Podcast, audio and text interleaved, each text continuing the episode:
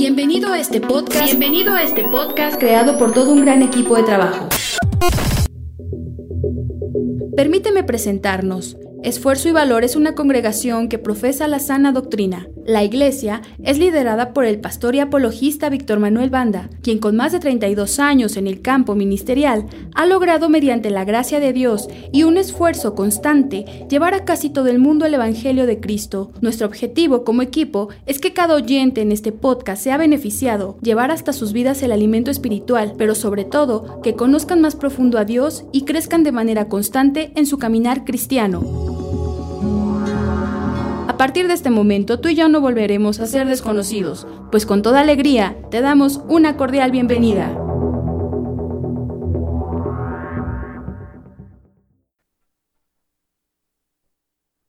Vamos a abrir nuestras Biblias en el Evangelio de San Juan.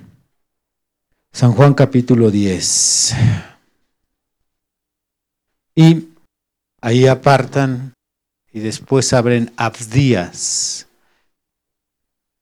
Primero vamos a leer San Juan 10, versículo 10, dice, el ladrón no viene sino para hurtar y matar y destruir.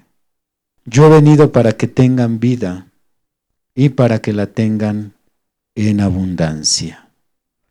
Ahora, por favor, lean el versículo 5 de Abdías, capítulo 1, verso 5. Adelante.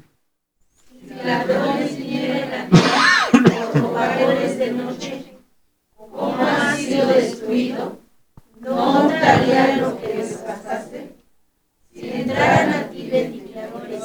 no dejarían algún rebusco. Los próximos tres temas son destacables por sus misterios ya que son estudios sobre demonología. Y la demonología es la rama de la teología que estudia la naturaleza y el comportamiento de los demonios. Y como pastor, dilucidar sobre demonología para ustedes es esencial para que tengan éxito en sus batallas espirituales, porque nos enseñó el reverendo William Branham. Para poder vencer hay que estudiar al enemigo. Y él nos da un testimonio, él nos dice que cuando él era boxeador, su manager, antes de que él peleara con su contrincante, su manager lo llevaba a las peleas de su contrincante. ¿Para qué? Para que él pudiera analizar si era zurdo, derecho, de qué esquina salía, qué tipo de baile usaba al momento de moverse, qué tipo de golpes, etc. Estudiar al enemigo es imprescindible para poder vencerlo. No podemos vencerlo solo calculando, pensando o suponiendo que nos va a atacar de cierta forma. Hoy iniciamos con el tema El ladrón quiere entrar. Mi segundo tema, El ladrón entró. Y el tercer tema, el ladrón se fue. En el versículo 10 de San Juan 10 se nos describen tres misiones que este superagente 007, que es el diablo, tiene como cometido. No una sola misión, sino Satanás tiene tres misiones, las está revelando directamente el maestro. Una de ellas es robar, que aparece textualmente como hurtar, matar y destruir. Esas son las tres misiones que tiene Satanás contra los cristianos. Robar, matar y destruir. Y cuando analizamos en la base de datos infernal, estas tres misiones descubrimos que estas no pueden llevarse a cabo en cualquier lugar, en cualquier circunstancia y en cualquier momento. Repito, el diablo no puede matar, no puede robar, no puede destruir en cualquier lugar ni en cualquier momento, sino que Satanás necesita condición, lugar y momento específico Satanás necesita condición, lugar y momento específico para cumplir con cualquiera de una de estas tres misiones. Ya que cuando un demonio se le mete a una persona, sea cristiano o no cristiano, no se trata de una bala perdida, no se trata de una flecha a la aventura. Cuando un demonio entra en una persona, no es que ésta iba caminando por el monumento a la revolución, se iba comiendo una torta y se le metió un demonio. No trabajan así las fuerzas espirituales. El que un demonio posea a una persona cristiana o no cristiana no es una cuestión de casualidad, suerte, azar, etc. Más bien, las fuerzas espirituales necesitan condición, lugar y momento específico. Repitan condición, lugar, y momento específico. Abran segunda de crónicas, por favor. Alaban a Dios. Segunda de Crónicas, capítulo 18. Mi alma te alaba, Señor Jesús. Dice el versículo 18. Entonces él dijo, oíd pues palabra de Jehová. Yo he visto a Jehová sentado en su trono y todo el ejército de los cielos estaba a su mano derecha y a su izquierda. Y Jehová preguntó, ¿quién inducirá a Acab, rey de Israel, para que suba y caiga en Ramot de Galaad? Y uno decía así, y otro decía de otra manera. Entonces salió un espíritu que se puso delante de Jehová y dijo, yo le induciré. Y Jehová le dijo, ¿De qué modo? Y él dijo, saldré y seré espíritu de mentira en la boca de todos sus profetas. Y Jehová dijo, tú le inducirás y lo lograrás, anda y hazlo así. Muy revelador este pasaje, para que un espíritu de mentira entre en un profeta, en un predicador, en un cristiano, se necesita condición, lugar y momento específico. Estos profetas no estaban nada bien en su vida espiritual. Su condición era deplorable, porque un demonio no puede entrar en una vida de santidad, en un cristiano que está bien ante Dios, en una persona que está en constante oración, ayuno, obediencia. Pero estos profetas estaban mal pero estaban en el lugar apropiado, bajo el reinado y bajo la nación de uno de los reyes más perversos que han habido, Acab. Y también era el momento específico, había una sentencia dictada sobre Acab. El juicio ya lo había pronunciado un profeta con anterioridad y había sido el profeta Elías, así que Micaías solamente describió lo que le mostraba la visión. Y Jesucristo, que es el capitán de la Navy SEALs espiritual y celestial, y Él es el experto en operaciones encubiertas, Él nos ha revelado, nos ha descubierto cómo es que Satanás para cumplir estas tres misiones solo puede cumplirlas bajo estas condiciones ya mencionadas, que lo que es robar, matar y destruir solo es posible si hay condición, lugar y momento específico. En este sermón y en los dos siguientes, el Señor nos estará mostrando en qué consiste cada una de estas misiones y las tácticas que los demonios usan en estas misiones. Voy a mencionar las tres misiones y cuáles son las tácticas y las condiciones de estas misiones. La primera, cuando el diablo viene a robar, lo hace sin necesidad de entrar en ti. La primera, cuando el diablo viene a robar, lo hace sin necesidad de entrar en ti. La segunda, cuando el diablo va a matar, solo lo puede hacer dentro de ti. La segunda misión que es matar, solo es posible si el diablo está dentro de ti. Y la tercera, cuando el diablo destruye, lo puede hacer habiendo salido de ti. Repito la primera, cuando el diablo viene a robar, lo hace sin necesidad de entrar dentro de ti. La segunda, cuando el diablo va a matar, solo lo puede hacer dentro de ti. Y la tercera, cuando el diablo destruye, lo puede hacer saliendo de ti. Hoy estudiaremos solo la primera misión que es robar.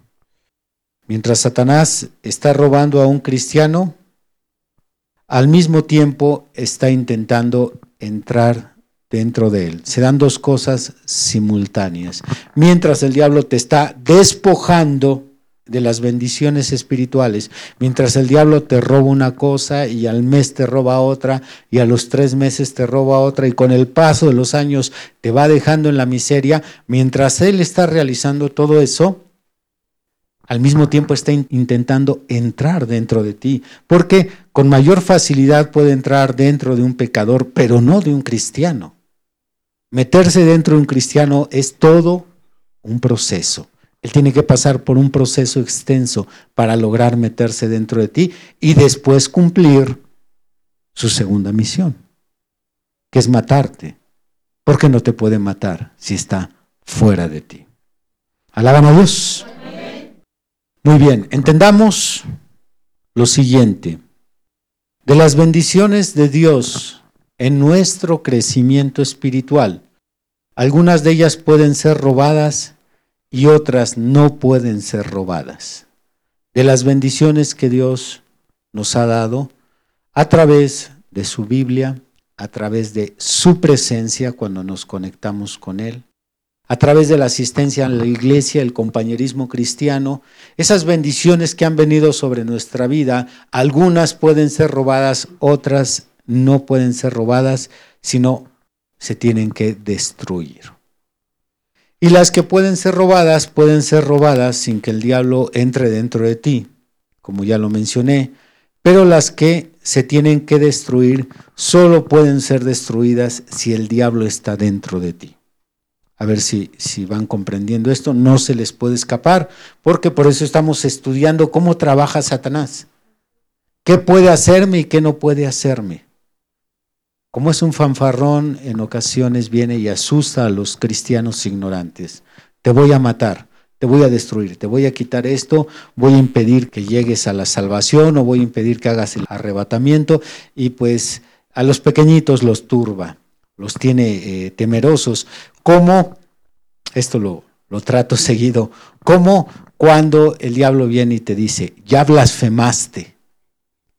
Y ahí está la ovejita, pobrecita, volviéndose loca, corriendo para allá. ¿Y qué hago, Dios mío? Yo creo, ya no tengo perdón, crucé la línea de la misericordia. Y ahí está la ovejita toda nerviosa. O cuando el diablo viene y le dice a la oveja, ándale, ya dijiste una maldición contra Dios, estás perdido. Y pobrecito, pobrecito. Por lo mismo que no conoce a su enemigo, no sabe sobre demonología, que es lo que nos ayuda a entender la naturaleza de los demonios y cómo trabajan estos, por eso eres engañado constantemente. Pero por eso estamos aquí en esta mañana. Para tratar de entender todo esto, y nuevamente te repito, de las bendiciones que Dios te da, algunas de ellas, algunas se, se pueden robar. Y cuando se roban, se roban sin que el diablo entre dentro de ti. Otras no pueden ser robadas, solo pueden ser destruidas, pero para que sean destruidas, el diablo tiene que estar dentro de ti. Las bendiciones que pueden ser robadas son las prácticas cristianas como la oración, la lectura, de la Biblia, la lectura del mensaje, la adoración, la asistencia a la iglesia, la evangelización, el estudio, el compañerismo, las obras de caridad, el ayuno, etc. Estas bendiciones espirituales pueden ser robadas sin necesidad de que el diablo se te meta. Por eso estás en la miseria. Analiza qué de todo esto que tenías, que tenías un día, ya no tienes. Yo no estoy hablando de una vida salpicada. Pues cualquiera puede orar muy lejanamente, cualquiera puede abrir su Biblia cada cuatro, cinco, siete días. No, yo hablo de una vida que todos los días, todos los días, no le fallaba la oración, no le fallaba la lectura de su Biblia. Era una mujer, un hombre de ayuno constante, era una persona que asistía, no era un cadocho, sino asistía con frecuencia a su iglesia, pero el diablo, que no necesita entrar dentro del cristiano, lo comenzó a saquear. Probablemente hasta fue con consentimiento del cristiano. Y ahorita muchos, muchos están en la miseria espiritual.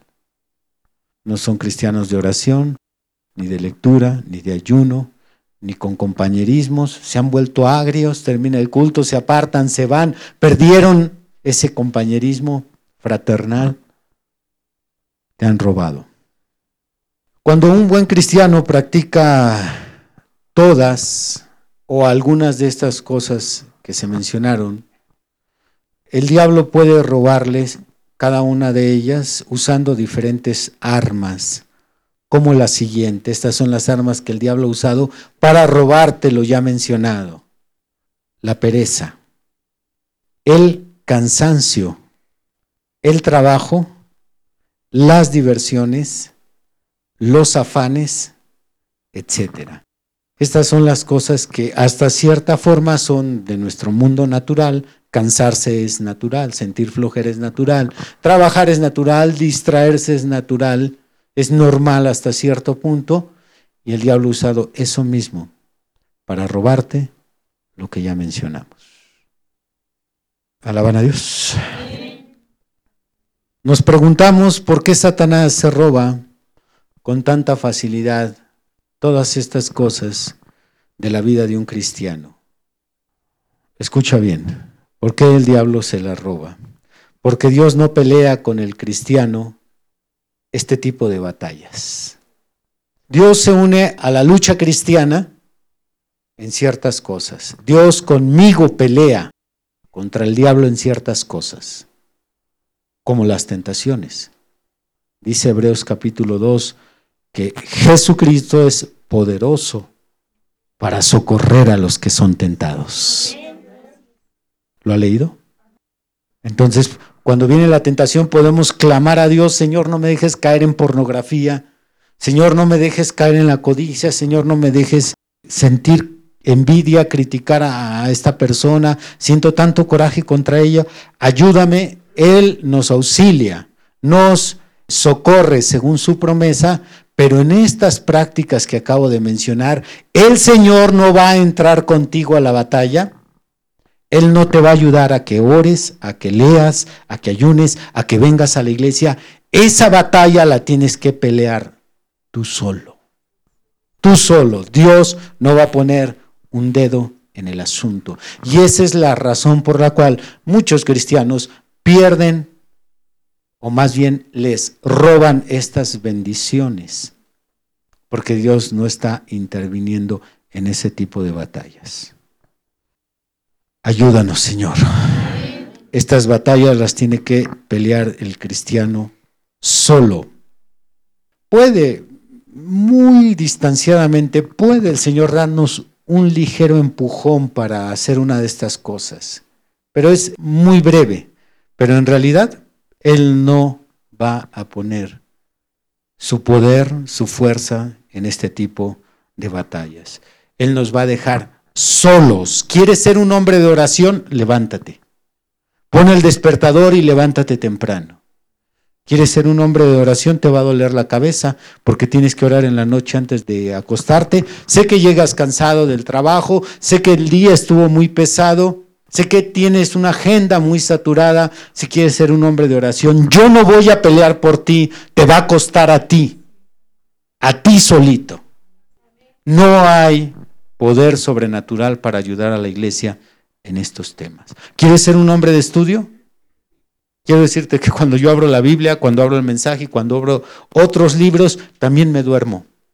También se me cierran los ojos y es cansado. Y quiero decirte que nunca No a veces, nunca baja el Señor y me ayuda con mi lectura. Me deja a mí leer solo. Me cuesta a mí.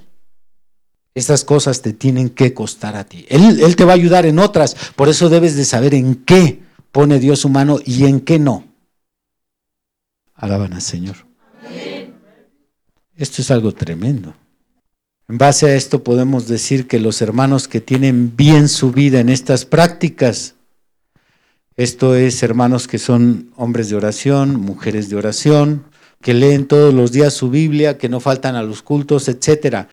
Estos hermanos son hermanos que por su carácter, por su carácter, por su firmeza, por su convicción, por su osadía, están ganando estas batallas y no porque Dios les esté dando la victoria. Tú no tuviste el carácter para mantener todos los cultos a los que antes asistías. Pero hay hermanos y hermanas que tienen un carácter que a ti te falta, que cuando les dice el esposo, la esposa, el amigo, el hermano, no vayas hoy, ellos dicen que no voy. ¿Cómo crees? ¿Cómo crees? Tú no lo tienes, pero hay otros que sí lo tienen y a los cuales no les vamos a atribuir, ah, pues el Espíritu Santo les ayudó. Dios no tuvo nada que ver en su victoria. Ellos decidieron mantener la cantidad de cultos a los que ellos vienen y aquí están. Alabado sea el nombre del Señor. Y pues qué fácil fuera que el Señor me trajera. No, el Señor me abre camino, eso sí. Cuando yo decido moverme, Él me abre camino. Pero Él no me trae ni pone tampoco en mí lo que necesito para venir aquí. Eso es cuestión de carácter. Otros tienen la firmeza. ¿Para qué? Para no dejar de leer, para no dejar de orar. Y ellos, aunque tengan una reunión social, aunque traigan muchas ganas de ver una película, tienen tantas actividades, dicen, no, primero mi lectura, primero mi oración. Son firmes, personas firmes. Nuevamente, Dios no los ayuda. Son ellos con esa firmeza. ¿Alaban a Dios? Entonces, lo que has perdido es por tu culpa, no, no porque Dios no te ayudó. Y los que están ganando es también por ellos. Y honro este tipo de cristianos y de cristianas. Yo no diría nada con el que inició como un K8. Los K8, eh, para los que no saben qué es, aquellos hermanos de la radio, les llamamos aquí en nuestra iglesia K8 al que viene una vez al culto cada domingo. Yo no me extrañaría con el que comenzó así, me da tristeza con el que antes venía el sábado y los dos cultos del domingo. Y algunos de ellos hasta comenzaron conmigo. Pero el diablo los fue robando poco a poco y entran en una conformidad. ¿Por qué? Porque a, fin de cuentas siguen siendo parte de la iglesia. Ellos siguen siendo parte de una congregación, por eso no, no sienten la diferencia.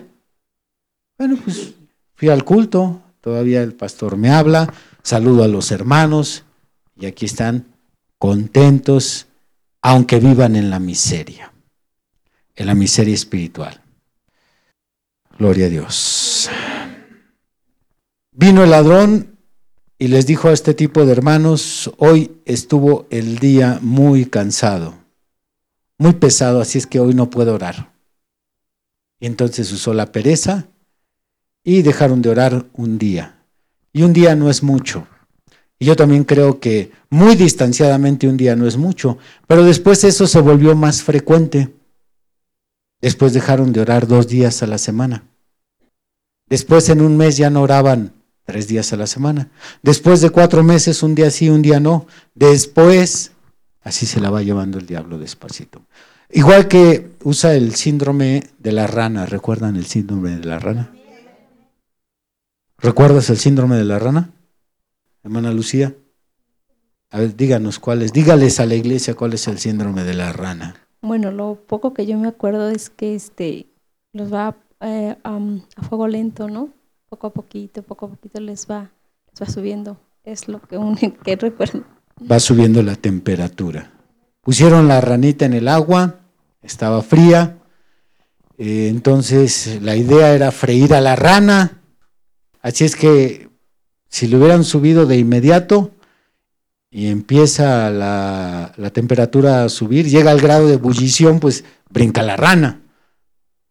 Pero como la frieron con mucha astucia, es primero le subieron muy poquito, sentí el agua, y luego otro poquitito y ya se siente calentito y hasta la ranita se acomoda.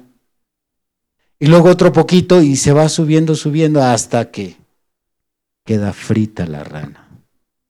Pues así te pasó, igualito. Hoy no vas a ir al culto. No, hoy no, al cabo yo no falto a ninguno. No, wow, no, pues, pregúntale al pastor, él va a dar testimonio por mí. No falto a ninguno. Ok, una falta, no hay problema. Pero ya después esa frase le gustó. Sabe que yo no falto a ninguno. Y entonces la rana le empezó a coser el diablo porque le quitó un culto, no se sintió. Dejó pasar 15 días, le quitó otro, no se sintió. Dejó pasar dos meses, le quita dos cultos, en dos meses no se siente. Y ahí se lleva poco a poco a la ranita. Y la ranita bien contenta. Yo, yo soy de la nueva iglesia. Yo, yo, yo tengo ahí en mi Biblia el logotipo nuevo de la nueva iglesia. Aleluya. Y ya bien frita la rana ahí. Hoy, hoy conviene que dejes tu lectura para, para la noche. Pues tienes la casa muy sucia. Mejor lees por la noche. Mira, si ahorita te pones a leer, vas a estar distraída pensando en los trastes, los niños. Ok, lo recorremos para la noche y van recorriendo la lectura, recorren el ayuno, recorren la oración, recorren la asistencia, recorren todo aquello que los mantenía con ese fuego del Espíritu Santo, enamorados de Cristo, con una pasión, con un gozo. Lo van recorriendo, recorriendo, recorriendo y este sábado no vayas al culto, mira. Sí puedes ir, pero ¿para qué te vas a echar al esposo encima? Y aparte, los niños casi no, no les das tiempo. Y así se la lleva y se la lleva. Y ahorita no puedo señalar a uno solo, a uno, que diga, este está en la misma situación donde empezó. Sí puedo decir quiénes han perdido menos. No, pues unos están, pero en la pobreza, totalmente en la pobreza. Lo único que tienen es aquí eh, su estuche, su carne sentada, pero no tienen lo que tenían cuando ustedes empezaron. ¿Cuál es el problema con estas sugerencias de que no vayas después, al ratito, esto? Que en la medida que se va haciendo con mayor frecuencia, no nos damos cuenta, no comprendemos que ya se nos, ya nos robaron algo, simplemente ya no lo tenemos. Aquí había hermanos y hermanas bien predicadoras, ¿cómo sentían carga por las almas? Pues también ya se perdió esa carga por las almas. Ahora vienen, ya no está ese entusiasmo de llevar la palabra, llevar un predicador, llevar literatura, etc. Nos han robado. Dile al de al lado, me doy cuenta que me han robado. Muy bien, necesitas, si ya descubriste que te robaron, claro. ¿Qué hace alguien cuando se da cuenta que le robaron? ¿Qué es lo primero que hace? Cuando estamos hablando de un robo mayor, ¿qué es lo que hace? Viene una aflicción, un dolor, pero lo primero que uno piensa es la policía. Hay que llamar a la policía, nos han, nos han robado. Bueno, ahora, si logras ver que te han robado, ¿qué es lo que vas a hacer? ¿Qué vas a decir? Pues sí, estuvo bien el culto. ¿Te vas a ir y sigues en la miseria? Vamos a ver bíblicamente qué es lo que hicieron aquellos hombres que descubrieron que le robaron ¿Qué es lo que hacían ellos? Iban a recuperar el botín. Tenemos dos casos sobresalientes. Tenemos otros, pero los más sobresalientes. Abraham, cuando sabe que se roban a su sobrino, dice, hay que ir por mi sobrino, lo que me pertenece, mi familia. Y David es otro caso. Pero primero pongan atención a lo siguiente. Un cristiano que ha sido despojado de todas estas prácticas, aún puede ser parte del, cristianismo, claro que va a estar viviendo en la ignorancia, seco, sin experiencias sobrenaturales, vive en un cristianismo intelectual. Seco y sin experiencias sobrenaturales. Ya no viene aquella presencia con tanta fuerza que te quebrantaba. ¿O sí? Al abrir la Biblia, no saltas porque la revelación te está abriendo cosas nuevas, no. Cuando llegas, cuando llegas a leer, eh, ya terminé, hasta ahí. Ya no es aquella palabra que producía algo dentro de ti. Ya no sale un amén. Algo ha pasado. Te has secado. Otros hasta se me duermen. Cuando tengo no cientos, sino miles, miles de personas, y a ti te consta, que escuchan mis sermones, que quisieran hablar conmigo, que quisieran sentarse a platicar conmigo, que quisieran escucharme en vivo, aquí hasta se me duermen. El problema, el problema no soy yo. Los han robado. Están secos, sin experiencias sobrenaturales, sin gozo, se han perdido muchísimas cosas. Y al vivir en esta condición, se acostumbra uno, pero si crees que ahí termina la misión del diablo, no, porque dijimos hace un momento, mientras está robando, robando, robando, al mismo tiempo está haciendo una abertura, está cavando un túnel, porque lo que sigue es que se quiere meter dentro de ti. Todavía no está dentro de ti. Si estuviera dentro de ti ya te hubiera matado. Pero el diablo no puede matar desde afuera. Puede robar desde afuera, pero solo puede matar metiéndose dentro del cristiano. Así es que ahorita en la miseria en la que te encuentras, y no vayas a confundir las cosas. Déjame nuevamente delinear esto, porque luego en ocasiones al hacer una autoevaluación nos confundimos.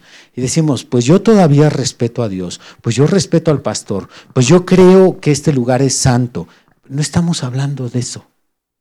Tú puedes ser muy educadito, muy portadito y tú puedes tener en muy buen concepto al pastor, los ministerios y lo demás. Estamos hablando de lo que un día tenías cuando empezaste y ahora no lo tienes, te lo han robado y sigues en la misma condición miserable. No has ido a recuperar el botín. Alaban a Dios. El diablo está haciendo todo lo posible para entrar en ti para matarte.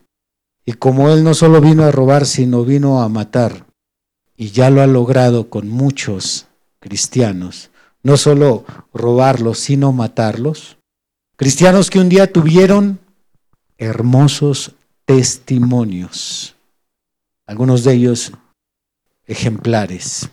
Tuvimos aquí hace años a una maestra de escuela dominical, ahorita está irreconocible, vive en fornicación porque vive en unión libre.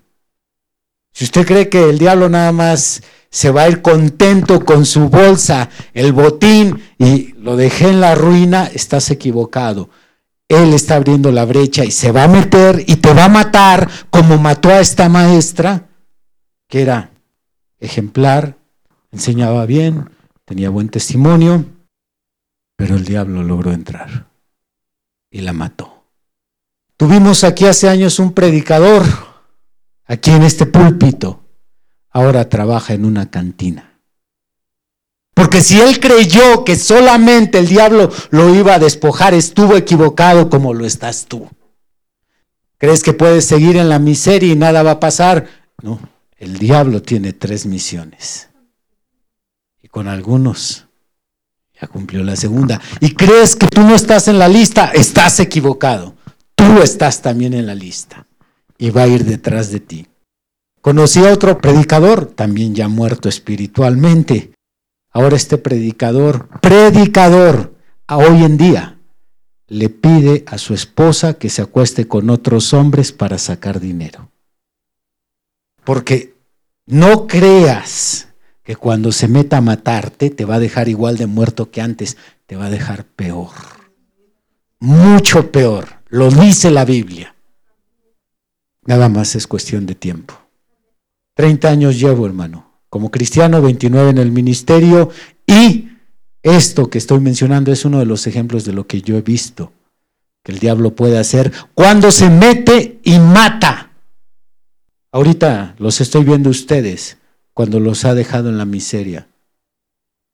Hermana Lucía, hace poco aflige mi corazón con usted en una plática, lo recuerda. Mi secretaria, a quien tanto amo en Cristo.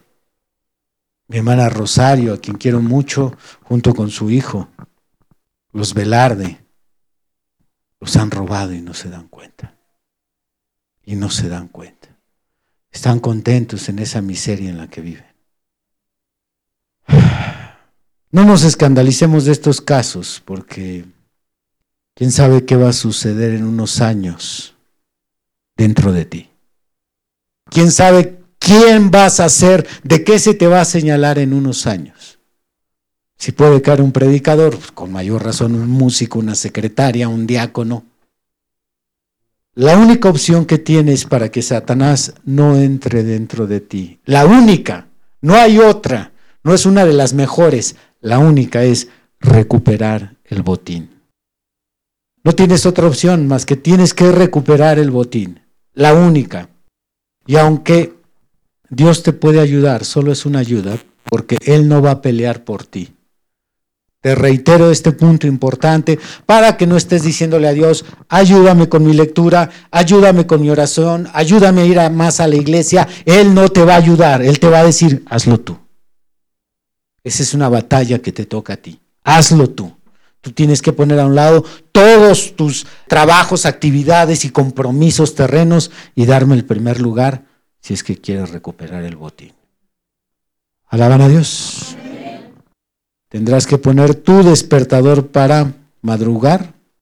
Tendrás que venir a la iglesia aún sin ganas, porque esto lo escucho muy frecuentemente. Hermano, es que no me dan ganas. Pues quiero decirte que yo también a veces estoy aquí en la iglesia sin ganas porque estoy cansadísimo hablando físicamente. Y quisiera estar acostado, quisiera decirle a uno de los predicadores que tome mi lugar.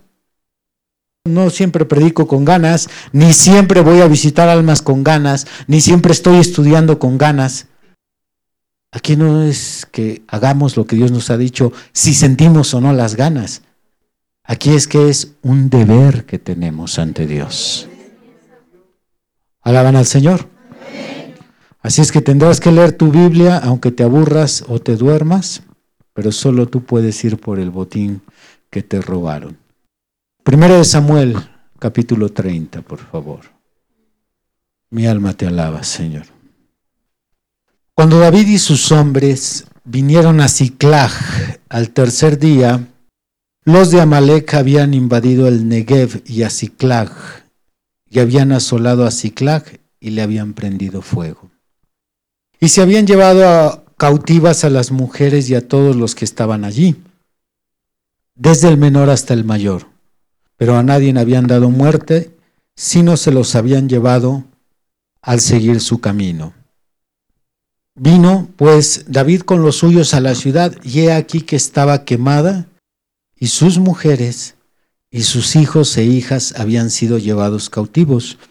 Entonces David y la gente que con él estaba alzaron su voz y lloraron, hasta que les faltaron las fuerzas para llorar.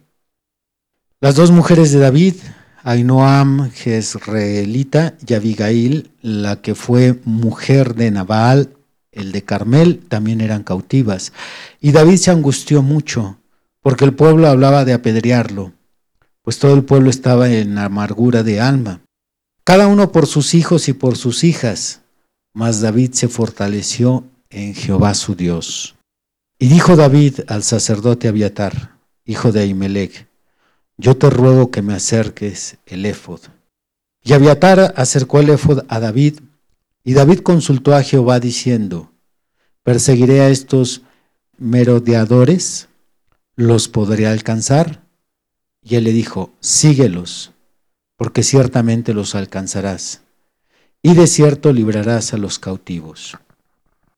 Partió pues David, él y los seiscientos hombres que con él estaban, y llegaron hasta el torrente de Besor, donde se quedaron algunos. Y David siguió adelante con cuatrocientos hombres, porque se quedaron atrás doscientos, que cansados no pudieron pasar el torrente de Besor. Y hallaron en el campo a un hombre egipcio, el cual trajeron a David y le dijeron, y le dieron pan y comió, y le dieron a beber agua. Le dieron también un pedazo de masa de higos secos y dos racimos de pasas. Y luego que comió, volvió en él su espíritu, porque no había comido pan ni bebido agua en tres días y tres noches. Y le dijo David, ¿de quién eres tú y de dónde eres?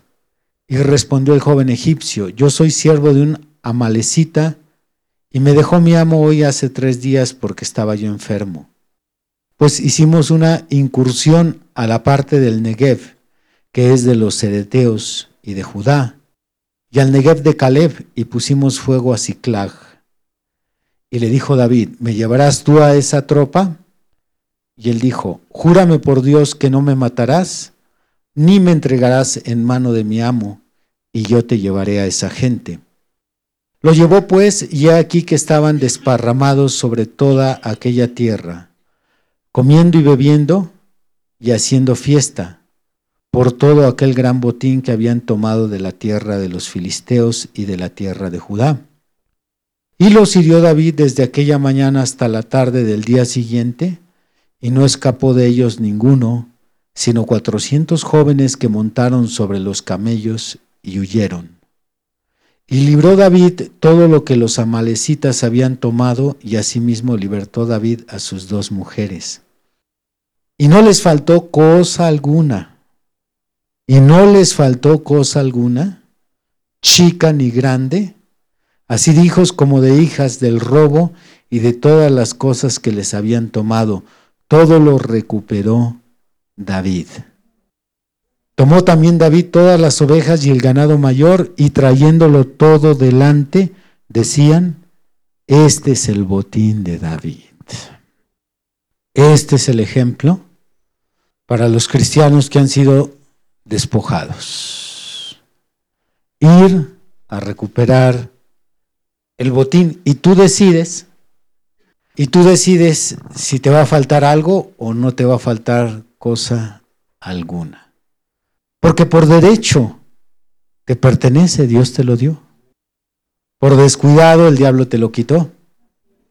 Pero recuperarlo no es nada fácil. Cuando traemos una aplicación espiritual de esta historia a lo que te toca hacer a ti, primero David le dio miedo porque los mismos de su pueblo querían apedrearlo. Pero dice la Biblia que se fortaleció y después el camino fue largo y cansado porque se quedaron 200 atrás. Pero él siguió, siguió. Va a ser tardado. No creas que la siguiente semana vas a llegar y pasar aquí al frente, hermanos. Aquí he aquí el botín, aleluya. Te va a costar mucho recuperarlo mucho recuperar. Yo cuando pierdo mi paso en la oración, cuando hago esas oraciones frías y secas, Señor, gracias por este día, gracias porque me cuidaste, Señor, te encargo estas cosas, amén. Cuando me meto en esa línea, luego cuando quiero recuperar la oración correcta, ¿cómo me cuesta? Yo en oración, estando bien en oración, normalmente oro de una a dos horas. Pero cuando hago mis oraciones frías de 10, 15 minutos, y quiero recuperar mi ritmo, ¿cómo me cuesta? Pasan semanas y ahí estoy, ahí estoy, estoy. No es fácil. Para que no creas que vas a ir a saltar a un chamaco su paletita. ahorita, no, ahorita recupero, presta para acá, chamaco, y lo dejas ahí llorando. No, vas a ir contra el diablo. No va a ser fácil. No va a ser fácil, pero tú decides si sigues en la miseria o vas por el botín. De otra manera, lo que sigue no es nada bueno sobre ti. Y te voy a decir algo que suele pasar en nuestra iglesia. Yo no sé si esto sea un patrón que funcione en otras iglesias cristianas, pero en esta está pasado. ¿Cuántos años llevas con nosotros, hermano? 15 años. Entonces él se ha de acordar de esto y algunos de ustedes también. Cada que nosotros vamos a tener un avance en la construcción, se van unos tantos y regresan otros. Y vienen nuevos. En otras palabras, el diablo mata a algunos, pero el Señor trae gente nueva. ¿Cuántos lo han notado? ¿Quién tiene mente espiritual? Lo hemos notado a lo largo de años. Cada que hay un avance, algo pasa. Echamos la primera losa, se van unos llega gente nueva. Echamos el segundo piso, se van, llega gente nueva. Y en la tercera fue lo mismo. ¿Qué cree que pase ahorita con nuestra nueva iglesia? Y el diablo ya los tiene algunos avanzados. Porque mientras roba, está abriendo ahí el túnel para meterse y matar a un cristiano una cristiana. El próximo domingo, primeramente Dios, nuestro siguiente tema será El ladrón entró. Pónganse de pie.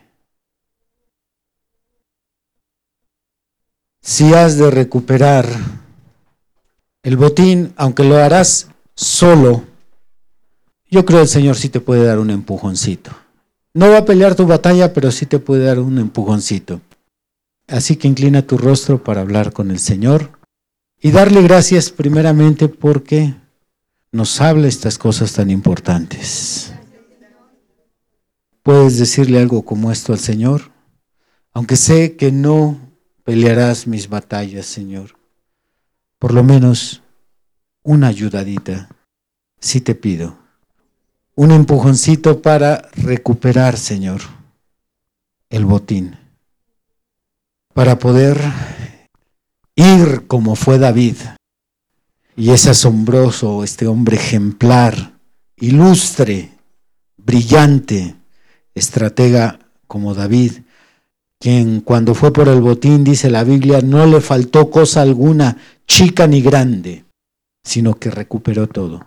Podemos recuperar una vida de oración, podemos recuperar un ritmo de lectura de su palabra, recuperar la lectura del mensaje, podemos recuperar el gozo y la alegría que sentíamos al venir a la casa de Dios. Podemos recuperar aquello que un día tuvimos y ahora está en la bolsa del ladrón. Y Jesús dijo, Él solo vino a hurtar. Padre Celestial, te damos gracias porque una vez más tu voz se oye con claridad en nuestras conciencias. Eres tú señalándonos de una forma tan clara, tan inequívoca, nuestra miserable condición espiritual. Pero no estamos contentos. Queremos ir por el botín, Señor. El solo hecho de pensar que el diablo puede meterse y matarnos y regresar algunos al alcohol, regresar a la droga, como ya lo hemos visto. Llevar algunos a la, algunas a la prostitución, a la fornicación, a las licorerías, a divertirse de manera pecaminosa. Solo pensarlo, Señor, eso nos pone a temblar. Pero si no queremos que el diablo nos mate, tenemos que recuperar nuestro botín. Señor, que esta sea una semana, que sea una semana de esfuerzo, de lucha, que tus hijos abran la Biblia aunque no la entiendan, que tus hijos lean la Biblia aunque se duerman o se aburran, que tus hijos se hinquen a orar aunque se queden ahí dormidos, aunque no sepan qué decir, que comiencen a venir a los cultos aunque sea con pesadez. Señor, que recuperen lo que es suyo. Que recuperen lo que es suyo, Señor. El saber que estamos en una fase donde esta iglesia va a dar un cambio, un avance, nos hace pensar que probablemente algunos se vayan definitivamente. Oh Señor, cuando vemos aquellos preciosos hermanos, preciosos testimonios que hoy, en esta tarde, en lo que tú nos das tu palabra de vida eterna, ellos están en el pecado disfrutando otra vez la suciedad, la inmundicia, batiéndose y revolcándose en el estiércol de este mundo. Aunque un día estuvieron aquí siendo luz, ahora están muertos. Señor, cúbreme con tu sangre, por favor. Protégenos, Señor Jesús. Gracias te damos por tu palabra ministrada el día de hoy. A ti la honra y la gloria por siempre, Señor, en el santo y precioso nombre del Señor Jesucristo. Amén. Has escuchado el día de hoy una predicación del ministro Víctor Manuel Banda. Vaya mensaje, ¿verdad? Agradecemos tu compañía en este episodio. No olvides compartir con tus amigos esta bendición. Además podrás escuchar predicaciones exclusivas en nuestra cuenta de Patreon, donde nos encuentras como Esfuerzo y Valor. También podrás revisar mucho de nuestro material en las redes sociales, donde nos encontramos como Esfuerzo y Valor. Por supuesto, síguenos en esta plataforma y no te pierdas de más contenido. Nos volvemos a escuchar pronto. Hasta luego.